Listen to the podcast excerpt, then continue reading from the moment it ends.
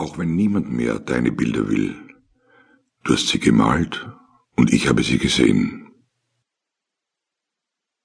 Es ging mir relativ gut an diesem Julitag 1663. Ich war schwach, aber mein Geist bewegte sich.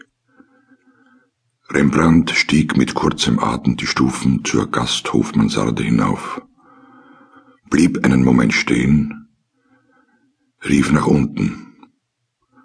Bring mir später Kerzen, irgendwelche Stumpen, ich muss fertig werden. Er betrat die kleine Kammer. Das war alles, was uns geblieben war. Ein Bett, ein Tisch, einige Spiegel, der Rest vollgestopft mit seinen Selbstporträts. Wer von den heutigen Sammlern wird diese Bilder kaufen? Mach dir keine Sorgen. Ich habe einen reichen, steinreichen Kunden und der wäre der Tod. Er tritt an das Krankenbett seiner jungen Geliebten, Henrike Stoffels.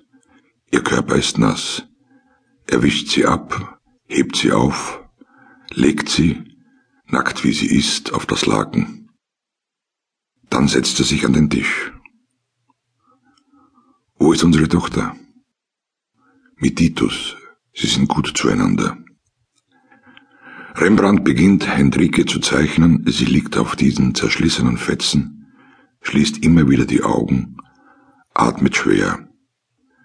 Da ist etwas Entstelltes. Auf dem gezeichneten Bild ist sie schön. Der Fetzen ist ein kostbarer Teppich. Das Bild entsteht über andere Augen. Dann ein Lächeln, das nur Rembrandt lesen kann. Ein Blick zu ihm. Ich wollte es dir nie erzählen. Was denn?